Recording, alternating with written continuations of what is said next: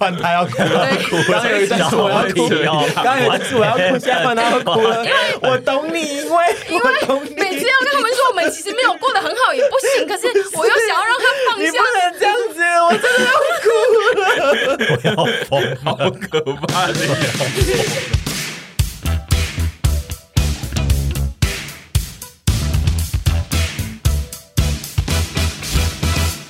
就因为最近上了。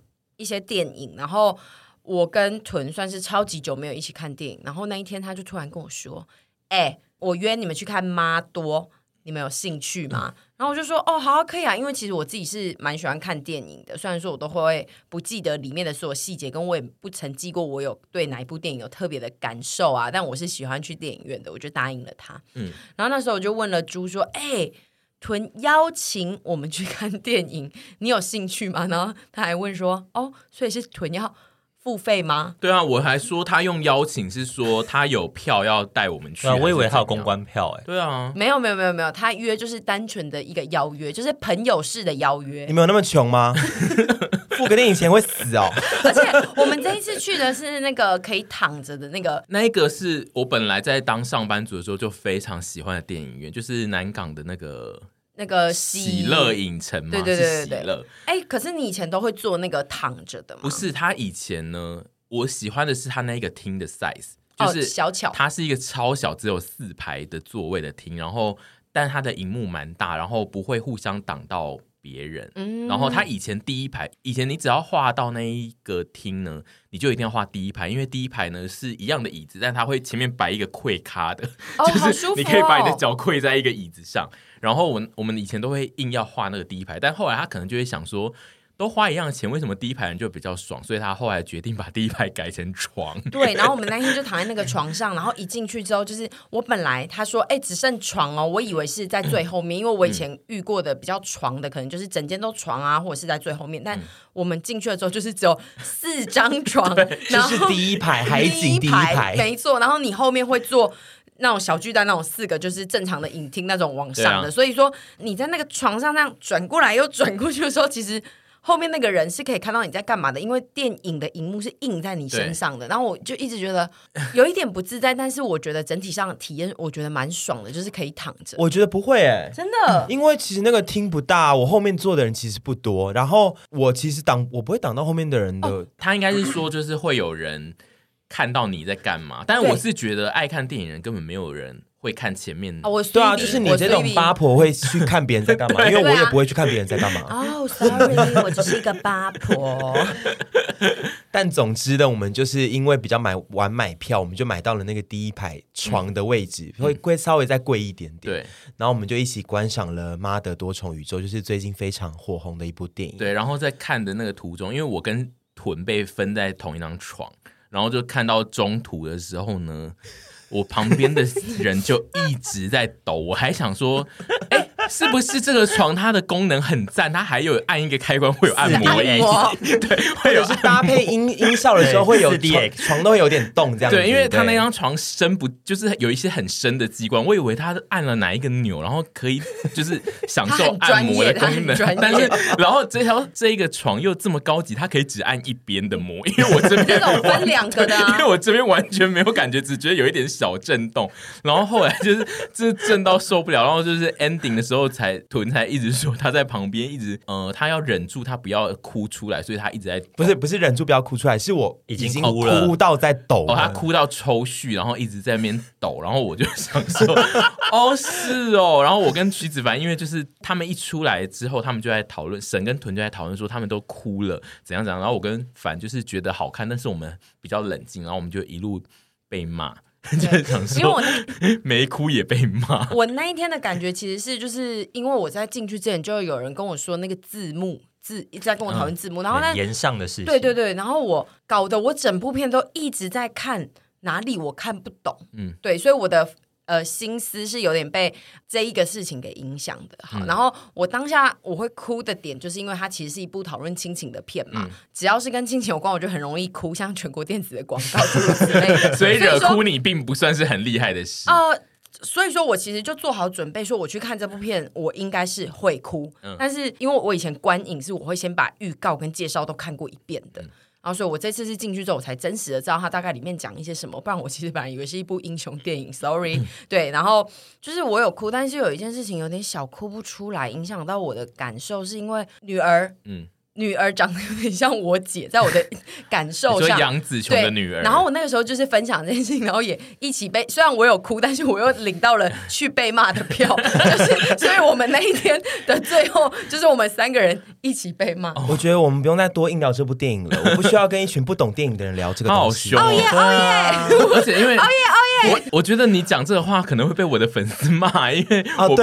竟是我才不怕嘞，我才不怕嘞，那我可以学了，我可以学篮球机吗？对，而且那天我们结束之后，就是屯比就一直说他要去跟那个他念那个电影系的同学讨论这部电影，我就想说。在场就是大学看最多电影的，应该就是我吧，因为我是念视传系的，我有念过电影概论，好吗？我我也看蛮多电影的，我觉得那种感受度是，就是我跟你们是不对盘。那你那我想问，好，我必须得说，嗯、这部电影呢，我一进去电影院，因为我对它非常的期待，然后一进去，其实我光看没多久，我就开始一直很想哭了。我跟这部电影很有连接，然后偶像我就一直很有连接，我就一直很想哭，然后中间一度来了之后，我就。就开始一直猛哭，然后如果我大哭只有分两种，一种就是我要么就哭出声，嗯，然后我就不会抖；一种就是就不会，我就不会抖；一种就是我要忍住声音，我就会一直抖，因为那个情绪太满，所以我当下只能选择，毕竟在电影院里面，我只能选择把声音 hold 住，然后一直抖。然后我开始抖之后，我就想说，完蛋了，完蛋了，等一下那个王先生一定会。想说抖屁哦，然后我就想说怎么怎么，可是我真的觉得好想哭哦，然后我就抖一抖，就觉得想说算了啦，我管他去死，然后我就开始放飞的抖，就是我就是哭到，然后我就我只要情绪越满，我就抖的会越大力，然后好哭哦，然后好好看哦。我想在这边问一下，你有没有办法稍微示范一下？假设你今天是在你自己家里看串流媒体的时候。哭的放声大哭，对，我觉得现在大家会有点想知道那个感受大概是怎么样的哭。我上一次看到那个也是亲情的那个串流的没得哭的时候，我就是会先，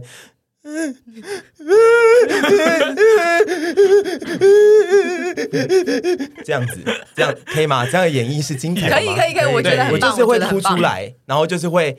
哭到最后就一直 倒抽那种，你还会倒抽？我会，我哭到一个极限的时候会倒抽，就是太哭了，太难过了，我会倒抽。对，可是你倒抽的时候，会很像你要接那个，不是他接那个，我真的是，我说那真是感谢你，就是那一天是用抖的，因为倒抽我会笑，他会笑出来。我知道，因为我看到别人哭到倒抽，我也会笑，但是我自己本身有时候哭到一个极限的时候也会倒抽，然后。我看完之后觉得说哇，心里好有好多感受哦，好喜欢哦。然后我想说，嗯、呃，我的朋友们感觉是懂电影的人吧，我对他们抱有寄予厚望。我们对对对啊，然后就就一出来聊天，他们就在那边啊，在那边讲一些比较 对，我没有没有没有跟我跟我是没有没有在同一个捷运线上的事情，然后我就一直觉得。你们到底在说什么？你们你们为什么感受的都跟我不一样呢？然后我这种悲悲伤的情绪就转化为愤怒，我就说：你们懂电影吗？你们就太气了，包括刚刚一切。所以你是那个吗？你是很有感触的骗，你出来的当下就要一定要聊的人。我会希望有人可以稍微跟我聊一下，哦、就是讲一下那个说哦那种感动的感觉。可是不用不用到什么写一篇论文，那个我那种我也很怕，因为我是喜欢。写一篇论文，但是我不喜欢跟别人聊细节。嗯、就是、哦、你是说你单纯自己去写一篇东西？对，对，我会自己写一篇，但是我不会在现场之后就跟大家一起讨论说，对，而且那个细节，它有一段是怎样怎样，那个地方他一定就是想要表达什么，我完全不会用。就是我所有写出剧评跟影评的内容，我全从来都不会用讲的讲出来。OK，就是感觉是有有不同的派系，所以我只是想要先确定你的派系就是你需要。一看完，如果是非常有感触的电影，一定要有人跟你聊这件事。可以稍微聊一下，不用就是长篇大论，因为长我就是也不喜欢长篇大论的。就是我觉得可以稍微聊一下说，说哦，刚刚哪个地方蛮感动的，蛮好。然后或者然后回家，我自己可能也会觉得心里有一些心得，会想要抒发，不一定要发表，就是说怎么写下来，或者是 会记在小本本。要发表要发在哪？要写在写在自己心里呀、啊，或者是我的就是一个备忘录啊之类的，跟另一个自己聊天。但就是这样太有感触的东西，如果出来，然后大家说啊，你等下打。什么时候？哦，要、啊、回家啊啊啊！免啊免，我就会想说，我我你们不懂电影，那你有觉得 你找错人去看吗？没有，也没有啦。我觉得观影这件事情本来就是每个人对于每个电影会有不同的感觉跟心得，嗯、只是我当下觉得觉得很孤单，很孤单。嗯，因为我就是不喜欢聊的人。嗯，对，就是我会有我的感触在心中，但是我不喜欢聊，我觉得聊出来很糗。好啦，我其实我也不是不能认同这种，我应该是跟你是差不多路线，但是就是我会把它写出来。嗯，就是我太因为我只要就是。呃，看完电影出来，就是大家都会去上厕所嘛。听到就是有人在聊，就是上一部电影的一些心得，所以我就会觉得，哦，好糗，鸡皮疙瘩这样。而 且而且我每次想跟他聊，他都不愿意聊，我又觉得有点被冒犯了。为什么会这样子呢？你刚刚他每次都不动声色的冒犯所有人呢，然后讲完之后又又让人无法去反驳他些什么，我觉得好无力哦，他无力感，因为他讲到了无力无力感百分之九十的所有人吧，因为这件事情我觉得算是非常大众会做的事情啊。可是我没有我没有在批评大家怎样，就是我就是觉得很很。你自己没有办法，你会整个人我会不舒服，我就是不舒服。就是他刚刚依旧冒犯，但是我刚我跟他其实是差不多路数，但是我比较可以接受是出来讲剧情的人，但是我没有你就不能剖析那个，但我不喜欢，我不喜欢听到有，有一些故事，对，我不喜欢听到有。人在结束后就出现影评人的路线在讲事情，哎、欸，我也不是这种路线的。可是我以为你是想要这样，不是不是，我其实只是想要互相分享内心的一种感动。嗯，就是说，哎，好赞哦！那你就跟我们说你很感动啊？对啊，我们也有跟你说，我们我们就会说我们很好看啊。他要他要的永远不只是这样。等一下，而且你们当下的感觉，让他的感觉是，你们就是对这部片没有他的那个感动。你们我你们的感动是可能说，哦，画面很咻咻咻，或者是很怎样？然后没有啊，哪有哪有那么。表面的东西，对啊，我们觉得他还是就是处理的很好的电影。对，但是当下你们听起来就是一个就是哦，就哦不错啊，我觉得拍的不错啊，已经很久没有这种原创脚本了。然后他的感受，但他的感受是。我在杨紫琼的身上看到我自己跟所有的过往的这种。你又把我讲的太像疯女人了。没有啊，你哭的时候是这样吧？你不就是这样吗？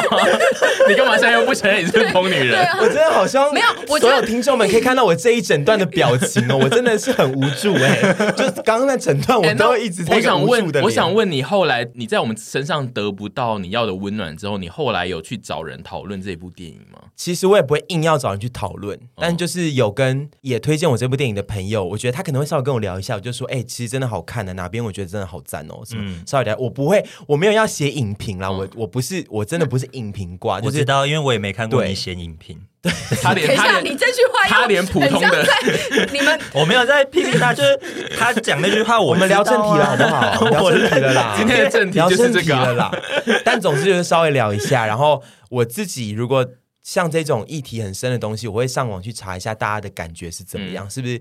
就我不是说要别人的跟我一样的感觉，而是我想看一下大家有什么不同的看法。嗯、对于这种，其实这种议题是存在所有人心中都有自己的一把尺的。我想知道说大家会想的是怎么样。那如果有些人跟我一样有同样的想法，这些我就会觉得蛮开心、蛮感动的。嗯，对我其实寻求的就是一种共感而已。我想要问你，就是妈妈多这一部电影，你。你会这么有感触，最主要原因应该就是它里面就是母女那一件事情，是不是就跟亲子关系有关的？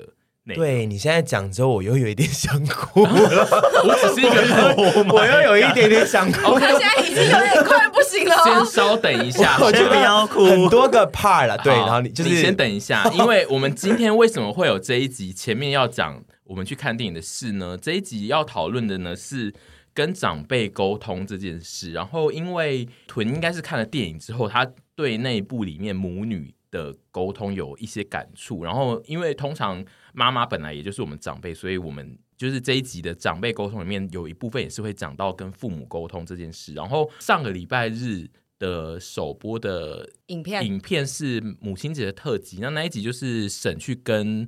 他自己的妈妈，还有我们的我的妈，我们的我母仪天下，变变成一样的妈妈，同母异父，好赞哦！他他去跟他自己的妈妈跟我妈妈一起拍了一一支影片，然后相处了一整天，所以就是他同时也有和呃自己家里的长辈跟别人家的长辈一起相处，然后因为沈跟屯其实他们对外的形象就是他们非常会跟长辈交际，但是跟不是很熟的长辈跟自己家里的长辈的相处的模式其实是不太一样。我们这一集就是刚好可以来讨论跟长辈沟通这件事。那我就是会分成跟一些不是很熟，就是远亲啦，或是职场，或是生活环境里面你遇到一些长辈，还有就是跟自己最亲近的家人。长辈的沟通是什么形式？就是我们我们这一集没有要教你要怎么沟通，应该是说我们试图讨论说，这些长辈他们来跟年轻人沟通的时候，他们可能想要得到什么，然后我们目前沈屯是给了什么，然后得到不错的反应，或者是我们一样受困在一些亲子沟通的泥沼里面，然后我们需要被人救出来这样子。然后首先呢，就是要先讲的是比较轻松的部分，就是也是沈跟屯会比较拿手的，就是跟一些比较不熟的长辈们沟通。然后这件事好像像凡是比较没有办法处理这个问题。比如说最最明确的就是逢年过节的时候呢，就是各式各样不同的长辈呢会出现在你家，或者是你去不同的地方都会遇到一堆长辈，然后你要不断的跟他们打太极。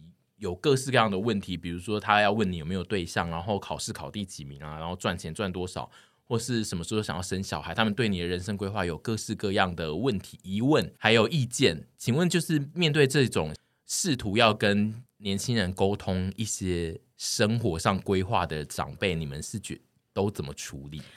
先说，就是我小时候一直每次看我妈面对一些比我小的小朋友，会问一些像你刚刚举例的那些、嗯、啊，最近考试考怎么样啊？哦，你现在搭你现在搭几国几高级？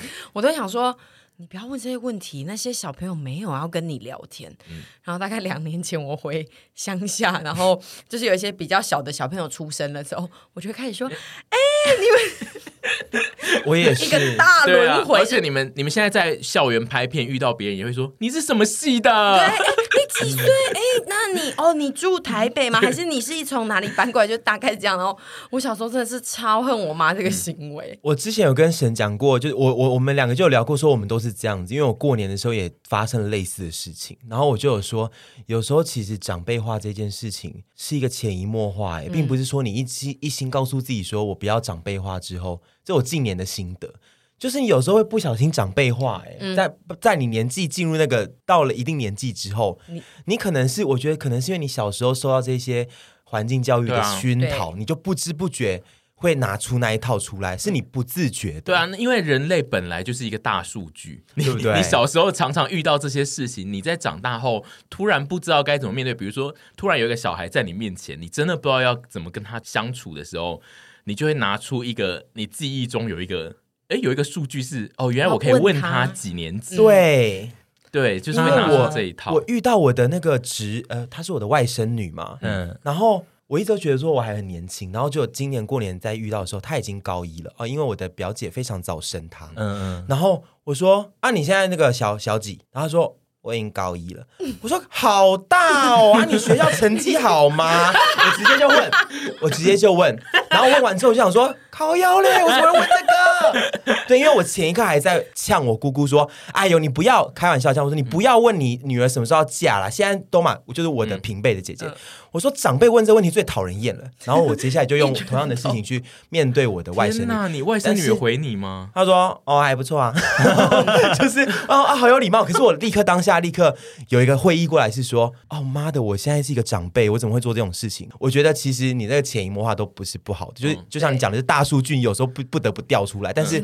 你有意识说：“哦，我既然做出那么长辈化的事情，这件事情就表示说你还在一个。”你还没有真的变成长辈，对，还有理智，对对，你还有一点理智在，所以我觉得庆幸我们都还有保有这一丝理智，就是会尽量告诉自己说，下次不要再这样子。可是下次有可能会再这样。所以我现在目前选择的是，我好像就不会去多硬要聊天。对啊，我想说不能说跟晚辈吗？对，晚辈，因为我觉得很多时候我们硬要聊的话题，在他们身上都会觉得，就是就算我们可能聊到一个对的地方或干嘛的。就是路可能没有错，但是还是会让他们觉得就是好不自在哦。他们宁可打传说对决，或者是跟朋友聊讯息。你说的没错，因为我后来就试图要扮演一个开明的，我对他来讲是什么阿姨？嗯、对阿姨、表姨，我是他他的表 他妈的表弟嘛，对，他会叫你表姨，我不确定哎，他都叫我舅舅，我很想叫他说叫阿姨就好。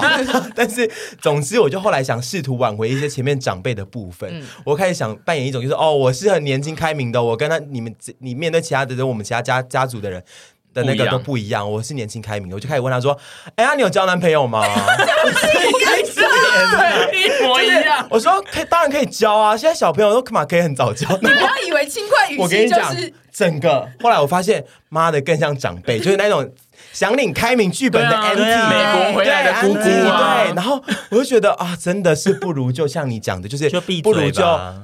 要么就闭嘴，要么就你要聊，就其实顺顺的聊很多很自然的事情就好了，啊、不用特地去聊一些议题上的。啊、然后我聊完之后就说：“哦，就没关系啊，就早点交也可以啊。”我就说：“ 好热。”整段结束之后，我想说：“我钟汉倩，你不要这样子。”好希望你的外甥女跟你说：“表姨，你去约炮好不好？”对对，快走了。我说：“哦，约炮也很正常啊，你们现在也可以有性行为啊，又在那整套。”对，我觉得很可怕。我觉得其实。现在是等于说，我们站在我我们站在一个长辈角度去面对晚辈，就是我奉劝新一代的长辈们，大家不要硬聊天。对我自己也觉得，因为我之前就是大概两三年体验过一次之后，我现在回家，我基本上是不会主动跟小朋友讲话的，因为第一是我觉得我们根本就没有站在同一个生活圈，其实要聊天。就是除了那些基本的身家调查以外，其实很难聊到彼此知道喜欢的东西，嗯、所以我就是回家尽量安静。然后我现在就是还是会遇到很多长辈要跟我聊天，嗯，但是我面对长辈的聊天就是柜姐，嗯，就是。一问一答，我绝对不会，我就是哈哈哈，哈，嘿嘿嘿嘿，然后就会带过，我不会给他太多的，但是我会让他知道说，哎，我现在没有要跟你长篇大论哦，就是你稍微点到，我可以给你回答一个，哦，是不是跟哦还好啦，我都会用没有下一句的，嗯、我都会是句号式的方式跟长辈聊天。但我聪明哦，其实我觉得这个不会不礼貌，嗯，而是就是因为我怕我会说出更多更不礼貌的话，所以我宁可就是用这种。打发他们的方式，因为他们有时候都会很针对，比如说像是我现在在拍片的事情，拍片到底能赚多少啊？对啊，或者是什么哦啊，你们现在赚很多，哦，什么这些啊，就是什么网红网红，然后我一听到网红，我就是耳朵都会麻。那他如果 他如果问你说啊，今年缴税有缴很多吗？哦，就不错啦，我觉得这样回，我觉得大概会回这种。然后他们如果还想问的话，就要说。啊 啊！就是有付嘛，这种我就我没有办法跟他们有就是很直接的冲突，因为我不行。我们家的状况，我是被赋予要乖乖的配合长辈的人。我个人面对长辈，其实不管是熟的或不熟的，嗯，我其实只有两个路线，就是有给门票跟没给门票。有给我如果有给你门票，我就愿意跟你好好的聊天。嗯，那好好聊天这件事情，其实又又分很多层面，这可以后面讲。但如果我没给你门票，我就不会跟你好好聊天，我也不会对你多好。但我有给你门票的话，我就会拿出最大方的和签给你，就是我就会好好跟你聊啊，然后就是各种会聊到哪里？怎么感觉拿到门票比较可怕？没有，结果不让他走，没有，对啊，没有，没有那个，我觉得你们刚刚都误会了，因为。我从来都不会主动给长辈门票，我给门票的意思是，一定都是长辈来跟我索取的，我不会主动跟长辈建立关系。嗯，所以就他来索取之后，我就只分我要给你跟不给你，嗯、不给你我就不会再跟你有任何的。他们索取，你们应该见识过我对某些长辈是真的是没有要给他们好脸色的。嗯、但是如果这个长辈我觉得在这个当下，或者是他这个人我觉得 OK，我就会给他门票之后，我就会用我最呃有礼貌的嗯细塞的姿态去应对他这样子。嗯。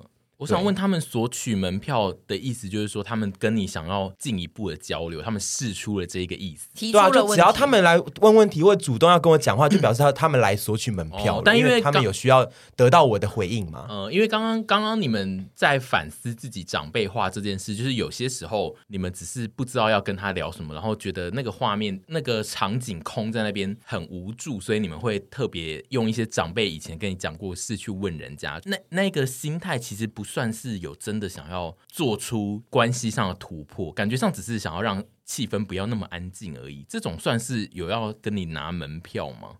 我不知道，我无法猜测他们的心情。可是当时的我其实是想要关系上有所突破，我想要跟我的外甥女更亲近一点啊！我就是很喜，因为我跟我表姐很好，只是外甥女我不常见到她。好，对，所以我是想要得到一些什么。所以在你好努力的阿姨，在你在你这个表姨的立场，就是基本上不管是你去问晚辈，或是长辈来问你任何的事情，对你来说其实都是大家正在索取门票的意思。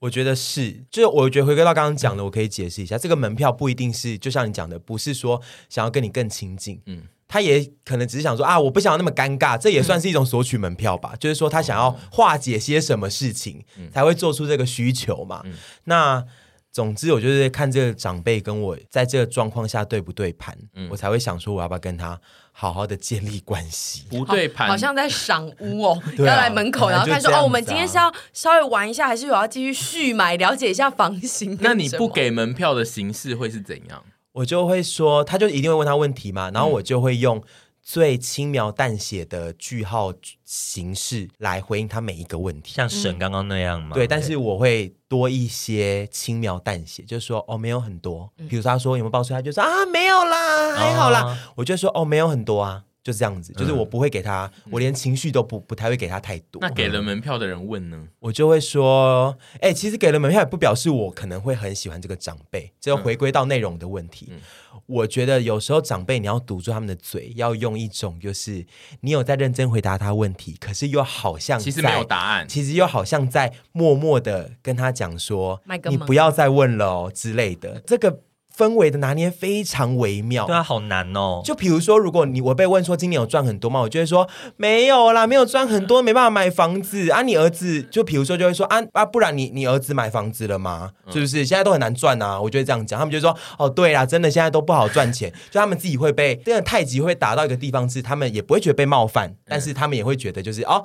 哎，有在跟你聊天哦，哦，这就是有你很厉害，对啊，这就是有用心在聊天。对，我就是给了门票，我就是最用心啊，但是我也不会让他得到他要的，就是他问那个，我其实觉得很烦躁，但是我打完马虎眼之后，我还是要把问题推向一个，就是他不会再继续问，然后他也会觉得就是哦，对然后，就是这样子呢的地步。我其实真的蛮会跟长辈。应对哦，这个你蛮厉害的，哦、因为我不会这样，因为我从小在家是算比较喜欢当哑巴的那一种，就是我跟面对长辈，我其实不大喜欢我家的长辈，嗯、我我是最不喜欢跟我的什么姑姑啊，然后叔叔他们相处，因为他们会有的时候太过于热情的时候，嗯、我会无力招架。你今天穿的好像中立体哦。是称赞吗？是吧？可他不是说长得像，哦，是穿的。对，OK OK，好好好，Sorry，谢谢。我刚刚想的太多了，好突然，刚刚想太多了。刚想说，哎哎，好像聊不下去哎，好突然哦。等一下，可是你这个讲法，意思是你的那些亲戚或是比较不熟的长辈，其实会对你有更多的疑问，因为其实你现在对外的形象是一个非常健谈的人。对，因为呢，我家的长辈一直以来，一路以来，会让我有一个，我莫名对他们都会贴一个标签。比如说，有一些比较老师等级的，嗯、他们可能曾曾经对我有做过，或我妈有做过任何攻击性的事情，就会被我贴上一个。嗯、我其实真的没有太想理他们，嗯、就是我对外的那些长辈，就是刚接触的那些长辈，我都可以以一个纯净之心去面对。但是，比如说我的一些亲戚，我可能以前跟他们有过过节或。长辈有跟他们有过过节的，我就没有办法很晚辈的去应付他们的所有事情，嗯，所以就是会觉得我不要给人家难堪，然后有回答这样就好了。你们两个跟长辈沟通的模式其实有一个雷同的点，就是尽量让那个问题，其实你没有要回答问题，你也不会真的回答出来，是重点嘛？嗯，就是其实没有要回答那些他们。常常拿出来搬出来问的那些人生大问题，对，就是要让他们知道说，哎，真的小朋友现在没有要跟你们聊这个，就像他的妹子一样。嗯嗯、我觉得我会被训练出这个能力，是因为我其实有时候蛮讨厌某些长辈的那个模式，所以我会觉得，就是如果可以有人用一个婉转的方式，这样子软性的呛他们，其实我心里蛮愉悦的。哦，你会觉得自己你会觉得得分，但是那种呛有时候又是直呛，又觉得好，他们就一定听得出来，到时候氛围会很尴尬，嗯、所以我就会开始去。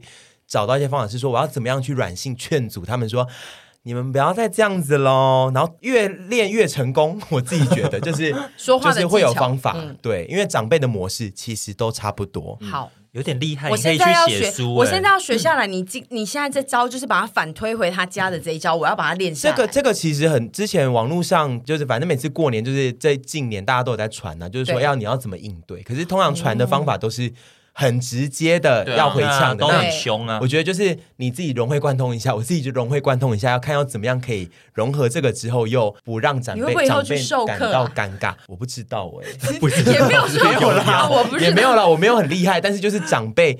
讲真的，我觉得我们面我们目前面对到的我们那一辈的在长的长辈，他们的模式真的都蛮像的，嗯、所以其实其实你的。化解招数其实就蛮容易的，啊，就是那几招。嗯，我自己觉得他们问那些问题，大部分其实他们也不想要知道答案，嗯、因为对啊，如果答案太困难的话，他们也无法招架。嗯、所以就是有回答就好。然后我觉得大家就是习惯那个片刻的安静。嗯，但长辈是我最可以安静。但我觉得有时候回答太困难的回答也是一种方法，因为，因为我会试图回很难的回答。哦嗯、你都回什么？像如果他们问你说要不要结婚，嗯、你有被问过吗？结婚这种。因为家里的人根本就是觉得我很难搞，所以他们不会问我这种很普通的问题，但他们可能会问一些工作上的问题，比如说他们问说：“啊，你现在是这种网红啊，你要。”你要什么赚钱是很简单还是怎样？然后我可能就会回一个很长的内容给他，然后那个内容会很难，会很像研讨会。然后他们根本没在听，对我就会说哦，哦，呃，你可能还是要看你自己，比如说你的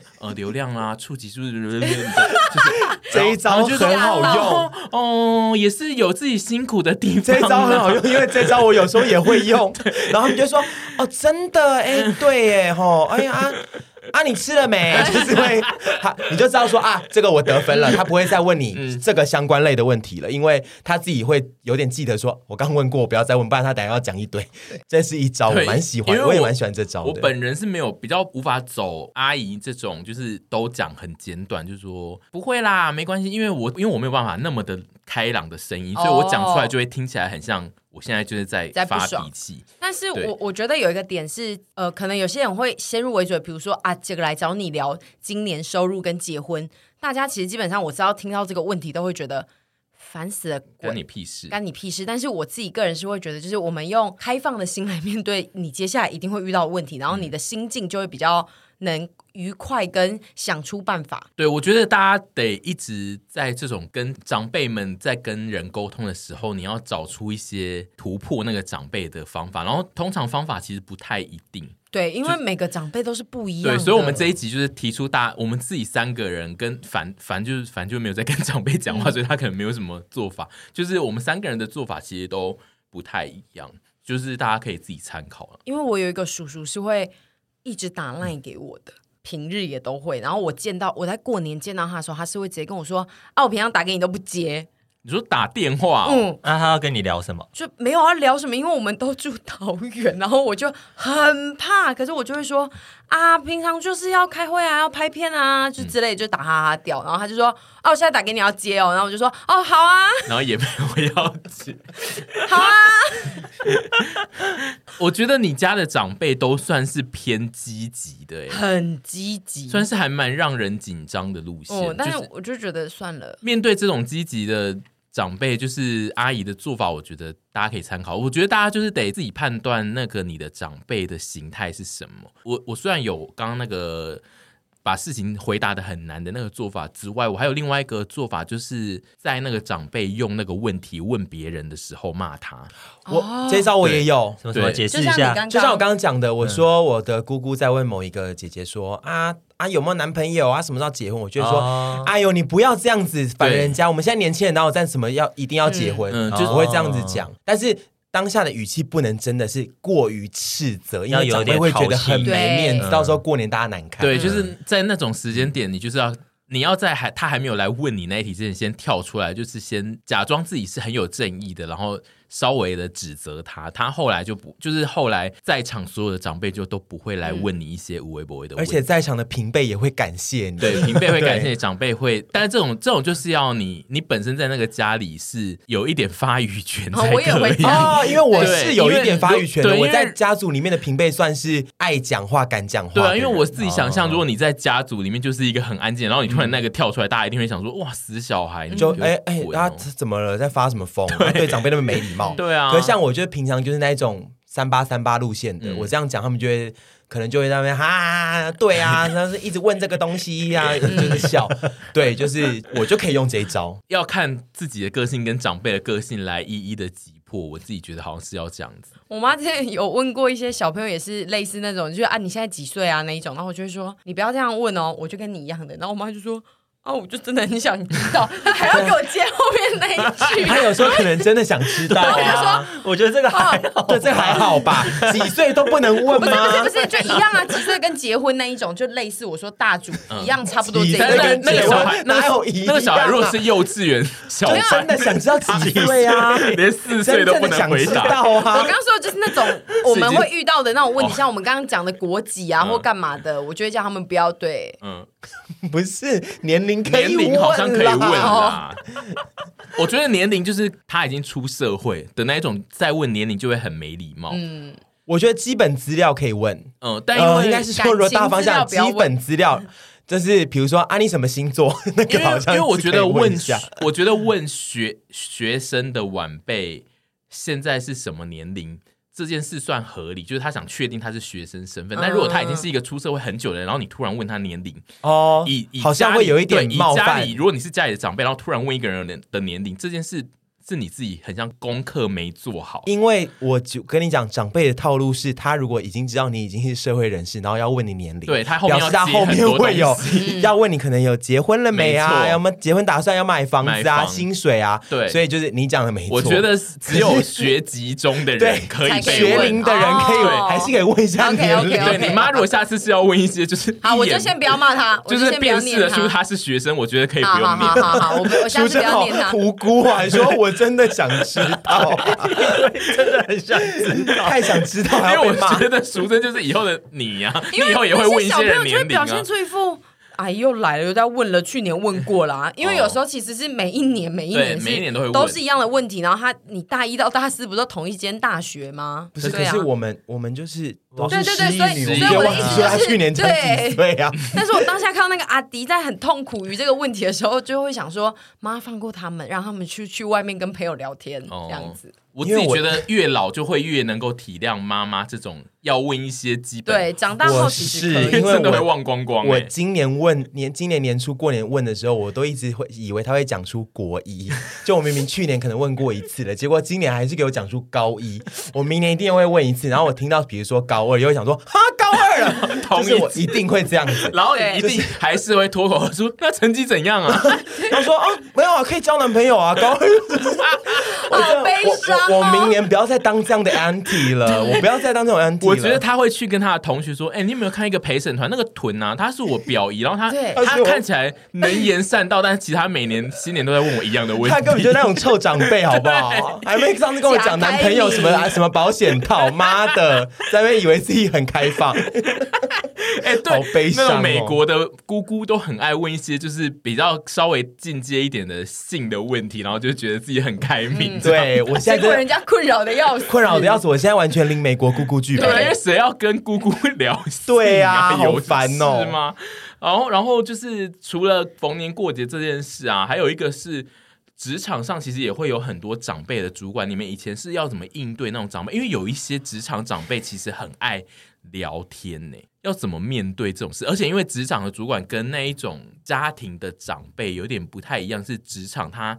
有一个身份是他驾临在你之上，所以有些他提出很无聊问题，你好像得回答。你有比较多主管，比如说主管就会问你说：“你现在有没有在思考买房啊、存钱这种事啊？你应该要好好存钱，怎样怎样？就是这种事情，如果是家庭的长辈问出来，你就会觉得我可以抗拒，你说不要烦好不好？但是如果是职场主管，你就会没有办法那么直接跟他说：你可以不要吵啊。”我个人面对职场上的长辈主管的时候，我都只能拿出柜姐那一套，这我真的没办法了。因为就像你讲的，嗯，主管他更有一种权威感，嗯，亲戚你再怎么不熟，你知道他是你的亲戚，也许你们在血缘上面，在你的潜意识里面，你知道血缘上你可以对他，也许。用一些方法迂回或什么之类，可是主管他就是，嗯，他就是一个权威感的存在，然后长又是长辈，然后当他问这些的都都只能就是搭配柜姐微笑，然后说哦，对，嗯嗯啊，有在想了，就是我这个我应付不了，所以我们其实应该要出一支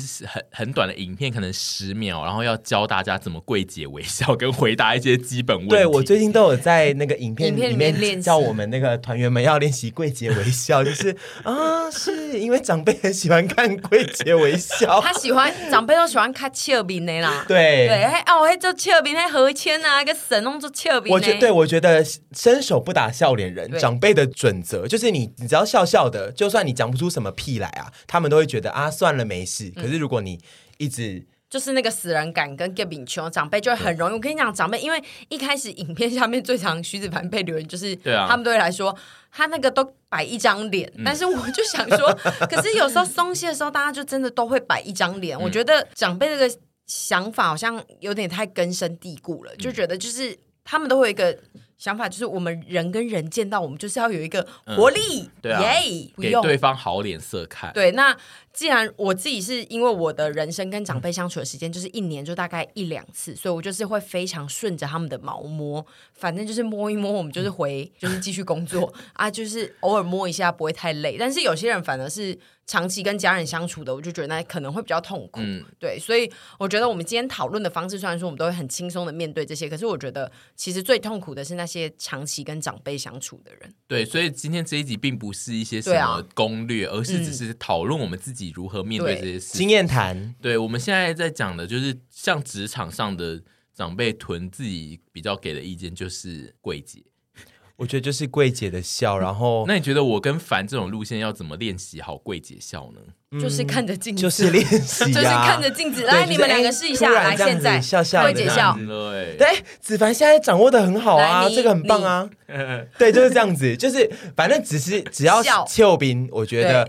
假笑，他们不会看出你假笑了。笑着回答事情就对了，笑着回答事情，嗯，不，这不太清楚哎。我害怕。这个你比较像是长辈吧？我觉得你你如果这样子回答，职场的主管会自己想说啊，我把他逼疯了，我不要再问他了。我说，哎，子凡你怎么突然笑那么大声？好爽朗哦。然后他心中就想说，我接下来一个月都不要再跟这个下属讲话了，先去烦别人好，走另外一个路线，就是整个整个发疯的路线，疯掉，让主管。不敢靠近你，也可以。我们建议大家可以试一下，因为我自己觉得，呃，职场的主管长辈这件事很很难用一些别的方法来处理，真的就是只能打哈哈带过。哎，因为我真的建议，除非他真的太冒犯到你，或者是已经危害到你，不然的话，都不要去，就是弄到怎么主管，应该是说他不要去忤逆到主管，因为我不是要污名化长辈，可是长辈主管，如果你惹到他的话。你可能会在职场上面会有很多地方会、啊、会遭受到挫折，但是如果这这是说，如果他只是爱在那边，就是哎，那跟你聊一下房子的事啊，嗯、那个我觉得就你就打哈哈。嗯、可是如果他有攻击到你或危害到你，你就要严正的跟他说，哎、嗯，麻烦你，不好意思哦，不要。放尊重一点啊！你就放尊重一点。为什么跟不行哦？为什么跟主管在装可爱？你 后面有笑气，因为唱到一半想说怎么办？怎么办？不能呛主管，就是哎，你你你给我放尊重一点啊！最后居然有笑气，就是突然一半突然又恢复理智 哦。但我是觉得他如果真的，比如说他只是随便问问，就说要你要可以考虑一下买房子，这种就可以打哈哈问对带过。但是如果他一直要攻击你这个专攻你这个私领域，比如说还继续问你，你回他说哦，我已经在考虑，然后他继续问说哦，你考虑你你要买在哪啊？然后怎样怎样，就是他继续探下去，然后到你觉得真的有点麻烦的地步，你是可以试图阻断他，是要的，对，就比如说什么啊，阿友要结婚吗？这个我觉得就要稍微打啊。可是如果说啊，跟男友交往那么久，怎么还不结婚？这种就会你你你这时候我觉得必须采取一些措施，嗯。这种 这种时候就，他这种你说 闭嘴，或者装了啊就没有讲，你的你最后每个 ending 都是嘻嘻，然后他最后就会讲说这个也是怪怪的，不要跟他聊好了。我觉得这算是一个好模式，就是你最终都变成疯子，然后主管就会比较不跟你讲话。真的，因为长辈就是也是会怕疯的。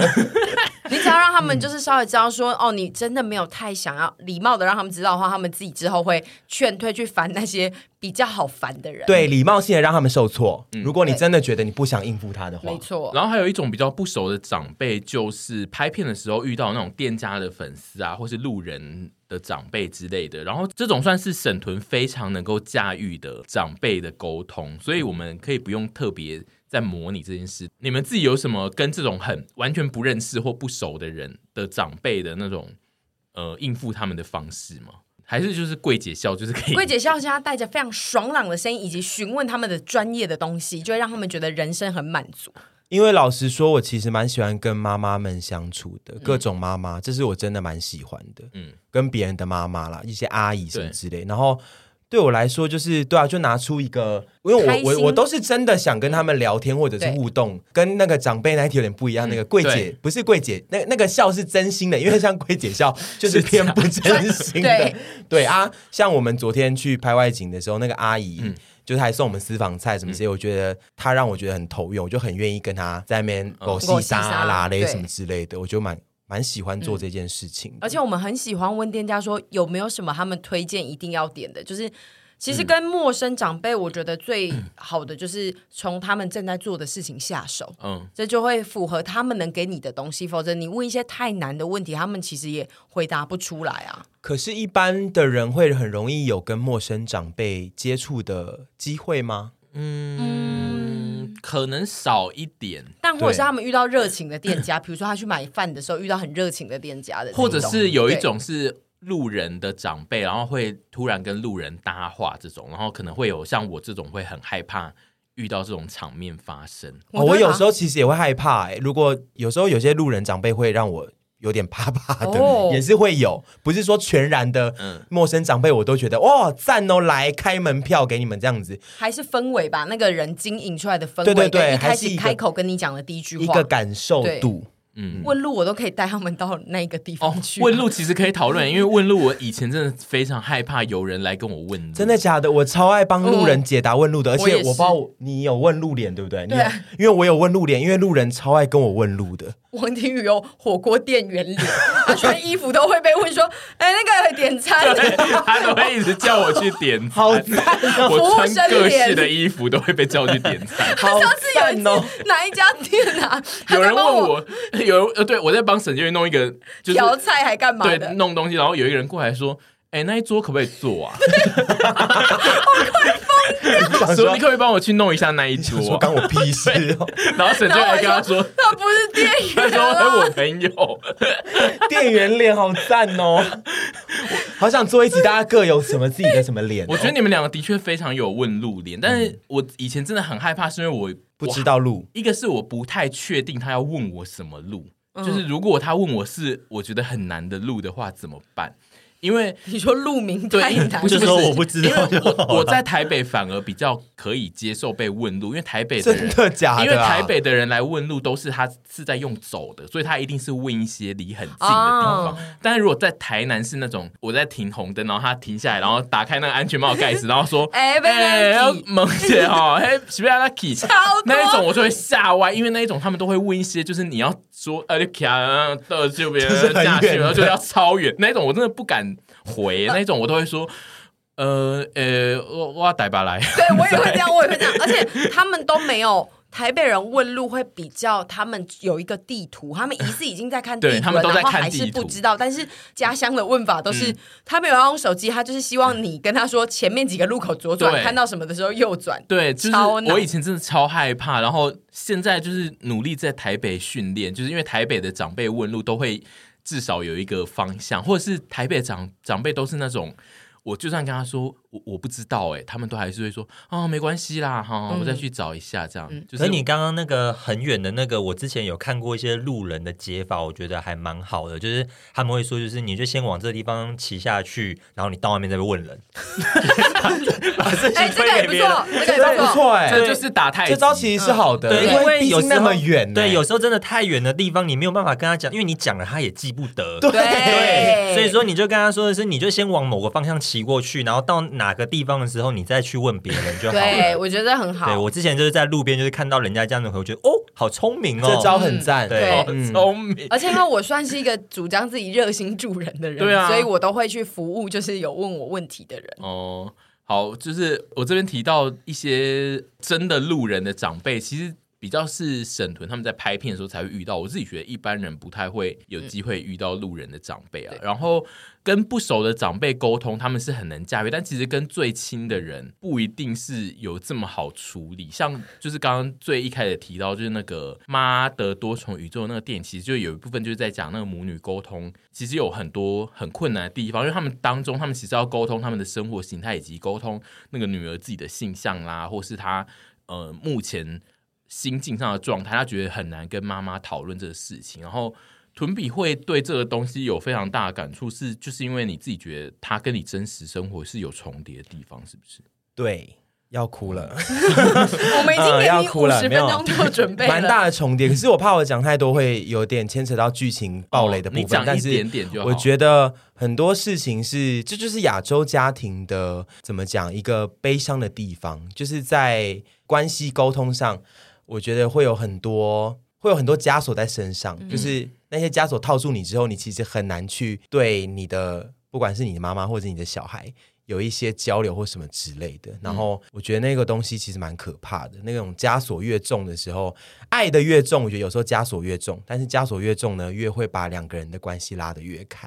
嗯，我觉得这是一个非常吊诡的一件事情。那因为他那一个电影里面呢、啊，就是那个这应该不算暴力，就是那个女儿是女同志这件事情，他要讨论的跟妈妈沟通困难的点，其实不是出柜这件事，就是他妈妈是一个接受他出柜的人，然后妈妈的态度反而是啊，我就已经接受你，你还要怎样？就是、嗯、可能就是他觉得妈妈这一个态度，反而让他不能跟他沟通一些更细的层面的事情。那一部片好像比较是在讨论这个，你你自己的状态是也是这个模式。因为我妈妈知道我已经知道我是同志，可是我也不是当面告诉她。嗯、然后当时是用，总之这之后可以再聊一个小故事，嗯嗯、就是反正当时我是用文字告诉她的，然后她也没有回应过任何的文字跟后续。再也跟我没有讨论过这个东西了，嗯、就是，但他知道我是同志的。那、嗯、即便你现在以《吞食天地》这个系列走，是啊，是啊，其实他也没有特别要跟你讨论这件事。对，我真的不知道，我知道他偶尔会看我们影片，但是我不知道他看了多少影片。我自己觉得呢，妈妈都是会看的，看的。对他，他上次让我知道他有看的时候，我快吓呆了。但是我想说，算了啦，我也没有跟他多聊。嗯、他有时候会跟我讲说。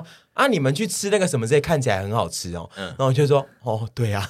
然后，但是我不知道他们每部都有看，所以我不知道《吞食天地》那些，他对他来讲他有没有看。我自己觉得他有看的话，包括像像《吞食天地》那完全是以你为主系列，他绝对会看。嗯，对啊。那我觉得还是自己的小孩啊，自己的女儿就是主角。哦对啊，自己的女儿就是 赞，好赞哦。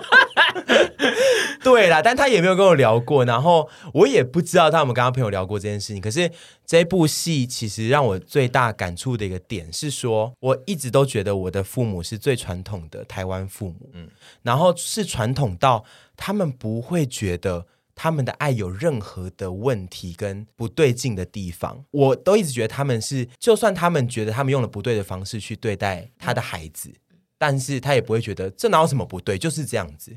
就是我对我来说，有时候我觉我一直有的父母可能是蛮冥顽不灵的，嗯的爸妈。这样讲的话，我这样有点不孝。但是就是你们能懂我意思吗？嗯、对，就是他不会去思考任何有关于亲子的东西，他不可能有这种 moment 的。但是看了这部电影之后，让我觉得会不会也许我妈妈其实在爸爸我就不讲了，因为爸爸已经过世。会不会其实我妈妈在某一些我不知道的时刻的时候，他也会想说，他的爱是不是有有什么问题，或者是他其实是不是他也会纠结于我跟他的关系是不好的？对，因为其实曾经人生也有过一两个 moment，是我感觉得到他有在想告诉我说，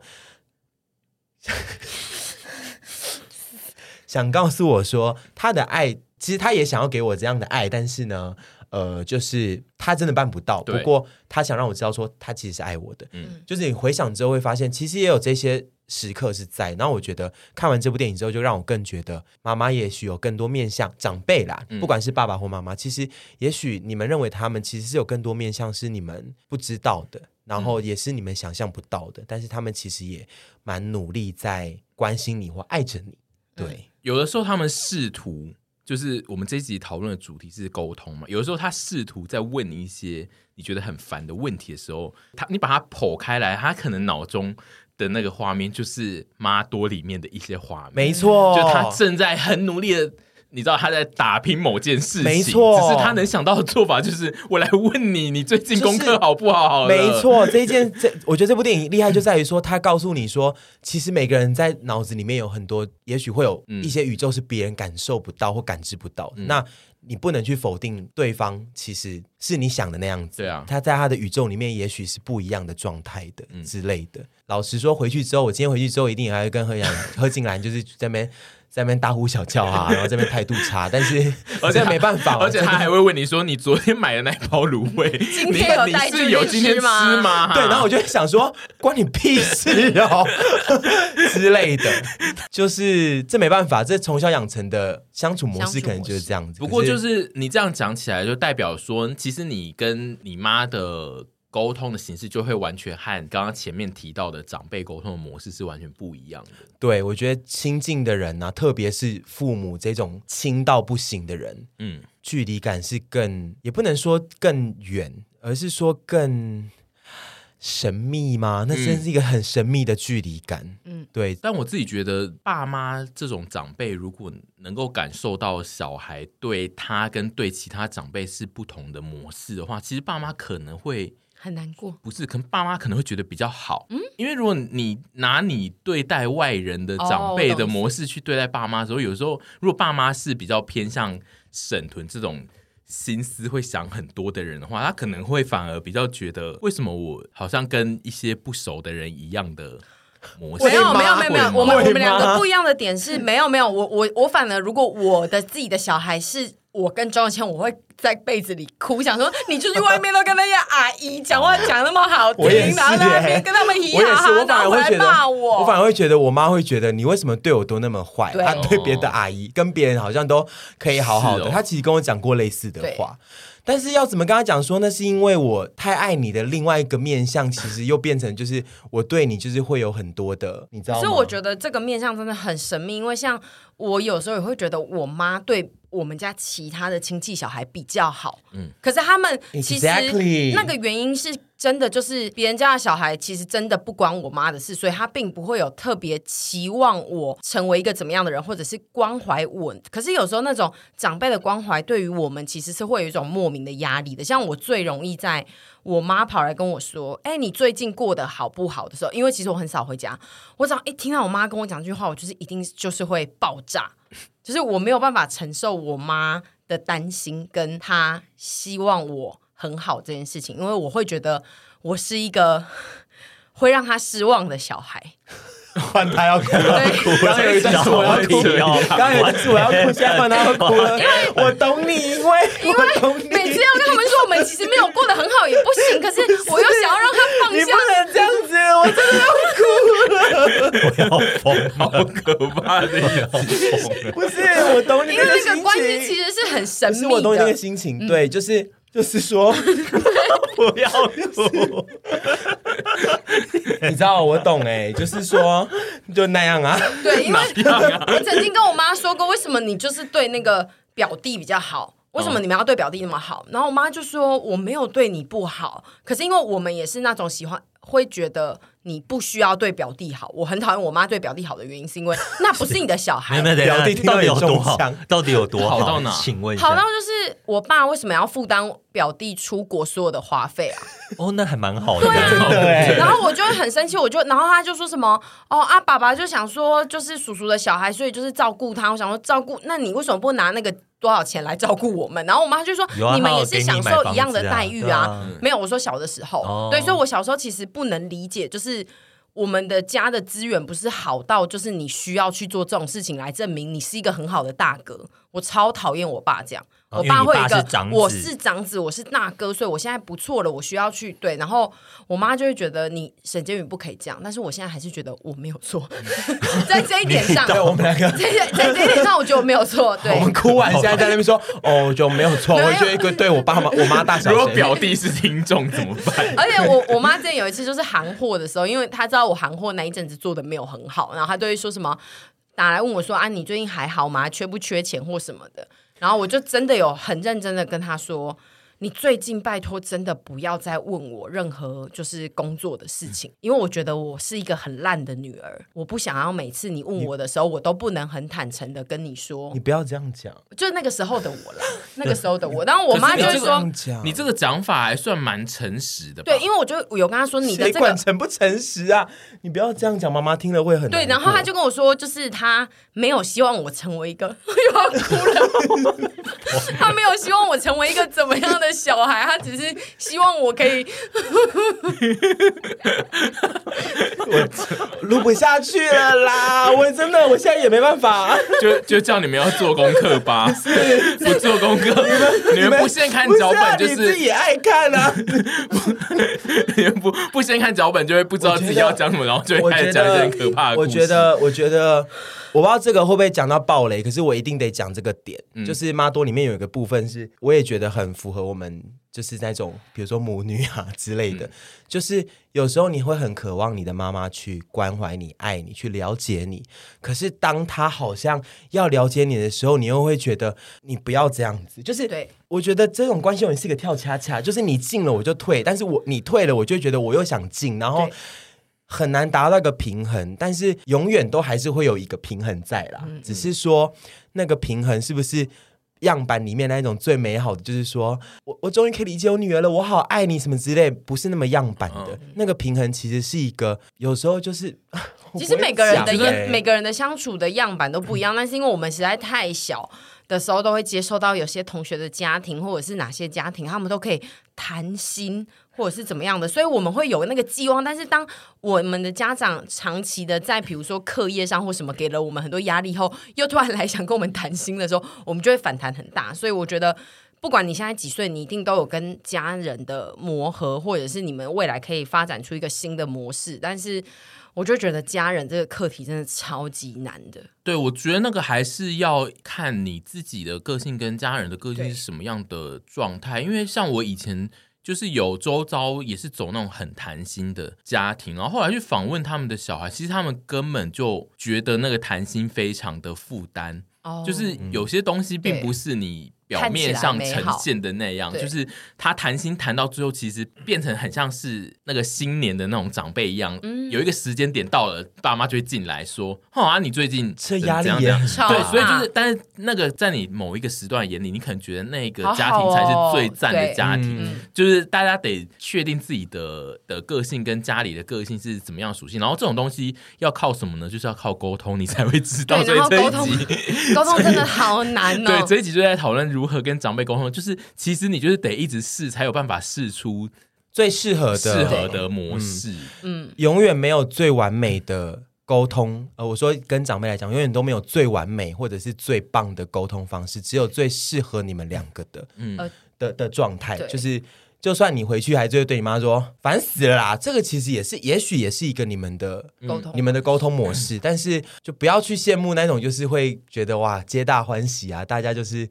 兄友弟恭，不讲兄友弟恭，就是我的家庭真可爱啊，那种状态的，没有那种状态。因为越羡慕这种状态，回家看到自己的状态，就会想说：哦，我连这种就是跟妈妈的相处我都处理不好。然后就别人家多赞，其实哎，真的不要有这个想法。因为有的时候就会像你刚刚讲的，啊，就是妈妈其实试图要做这件，爸妈试图要做这件事的时候，然后我就崩溃。你对你反而会更灯，因为不习惯了。对，而且是还有一个点就是，你不要觉得爸妈来问你这些事情是要就是逼你，或者是觉得你现在不好。其实他们就是用他们那种很笨拙的方式在关心你。其实有时候是这样子的，只是他们就是很不会做这种事情，因为。他们以前的爸妈可能也是这样对他们的，所以他们又耳濡目染的传承了所有每一代每一代。我们可能会越来越好的点，就是我们越来越有新的资讯，让我们知道自己不要这样。可是他们以前没有，所以他们就只能继续这样子的过下来。对，所以期待我们可以开发更新的 新新世界。我觉得就是年纪到了，要学会去参透你爸爸或妈妈其实这句话背后的用意了。嗯。就是你经验累积之后，就会发现说，他就像你讲的，他其实不是要嫌你说你怎么东西都那么乱，对，或者是你怎么都就是好像都看不到人，他其实只是也许要关心你说就是啊，好久没看到你了，或者是说啊，其实对啊，又要哭了，你最对啊，你的哭又要哭了，不行了。我跟你讲，我我其实过了很长一段时间铁石心肠的人生。嗯，我大概到二我二十岁到三这个二十二十出到二十尾的这段时间，我一直都是蛮铁石心肠的。我对于家庭这种事情都觉得。嗯哦，就是我看到亲情的东西，我都不会想哭或什么之类的。所以我对家庭啊、亲情是蛮淡薄的。对，因为从小这样的教育上来，然后我大概到二十尾的时候就开始，一直可能年纪到了，然后我就开始变得很容易为因为这件事情而哭，然后也会去想很多家里面的一些事情。其实从小教育养成了，也许养成了一个习惯。可是这个习惯可能到了一个阶段之后，就会发现说，呃，其实那些习惯的背后有爱也有恨，但是。要记得那些爱。你现在好像什么发表声明？我不知道要讲什么了啦，就是讲出心里的话嘛。应该是说，我觉得刚归纳你们两个讲的，就是除了跟不熟的长辈沟通，就是跟家里最亲近的长辈沟通的一个点是，你要从他讲的话里面一次一次的试试出他到底真正要跟你沟通的是哪一件事。嗯、通常大部分都不是他。现在在告诉你的那一件事，是。对，因为呃，家里最亲的亲近的长辈只会来跟你讲的事情都是很雷同的，嗯，然后都是一些会让你感到很烦躁的事，然后但是你得在每一次的沟通里面找出他真正是有要跟你表达某一件事情，然后你要找摸索出那一件事，就得靠更大量的沟通才有办法对时间的累积，对、嗯、对，这应该就是我们这一集的结论吧。我可以找到我跟我妈的那段对话、欸，哎。我其实当时我想到我跟我妈有一段对话，那前天在想的时候也有在哭，很无聊哦。但是那个哭点很埋很深，我现在有 那个哭点埋很深，我真的是飙了一大段呢。请问，请问你是说你骂他一大段？我没有，没有，没有，没有，没有，就是呃，他就是在关心我韩货有没有赚钱这样子。哦、然后我就说什么有赚钱，我自然就会讲啊。你问我这个问题，我要怎么回答你？我也不想要你担心啊。看到就我觉得自己很没用，然后我妈就说。你怎么回答这个问题？我也只是想问说你最近的状况啊，父母的关心就是这样子啊。他有答这个？有，然后他说我只希望你们都有固定收入，身体健康就好。什么有用没用，不要想太多。我要哭了，我要哭了啦！祝大家身体健康，一切安好。你知道我那时候啊，有一次 有一次工作的时候，有一次工作，有一次以前在当助理的时候，有一这段时间真的很累，被派去拍唱片，然后都没日没夜的，然后也很少回家。然后有一次回家，我妈就说：“啊，你怎么都那么常那么不常回来啊？都没看到你。”嗯。然后我就说，你就只会关心这个，你都不会关心我到底累不累吗？嗯，然后我妈就无语，然后我就说，我明天就要去台东了，我会去台东一个月。然后他就也没说话。然后后来隔天，他其实很少跟我 text，就是传讯什么之类。她隔天就说，啊，你去台东要小心哦。然后就是有时 有时要多休息。然后台东很漂亮，上次有跟阿姨他们去。然后我就，我那时候看到就在台东大哭。你们笑什么？没有，因为你现在也在大哭。你没有那时候大哭，你现在也在大哭。对，你懂那个，你懂那个很很平淡，但是你知道，就是。谢谢大家，可以结束了。疯女人，我们两个一直在哭，疯女人结束，怎么办？我们这几遍疯女人？谢谢大家收听，也撞太大力了吧？嗯，我觉得我们刚刚已经有下结论，就 OK 了。有很多没聊到，对啊，我爸也没有聊到，不用再聊你爸了。会很疯吗？听起来会很疯吗？这一集会很疯吗？会啊。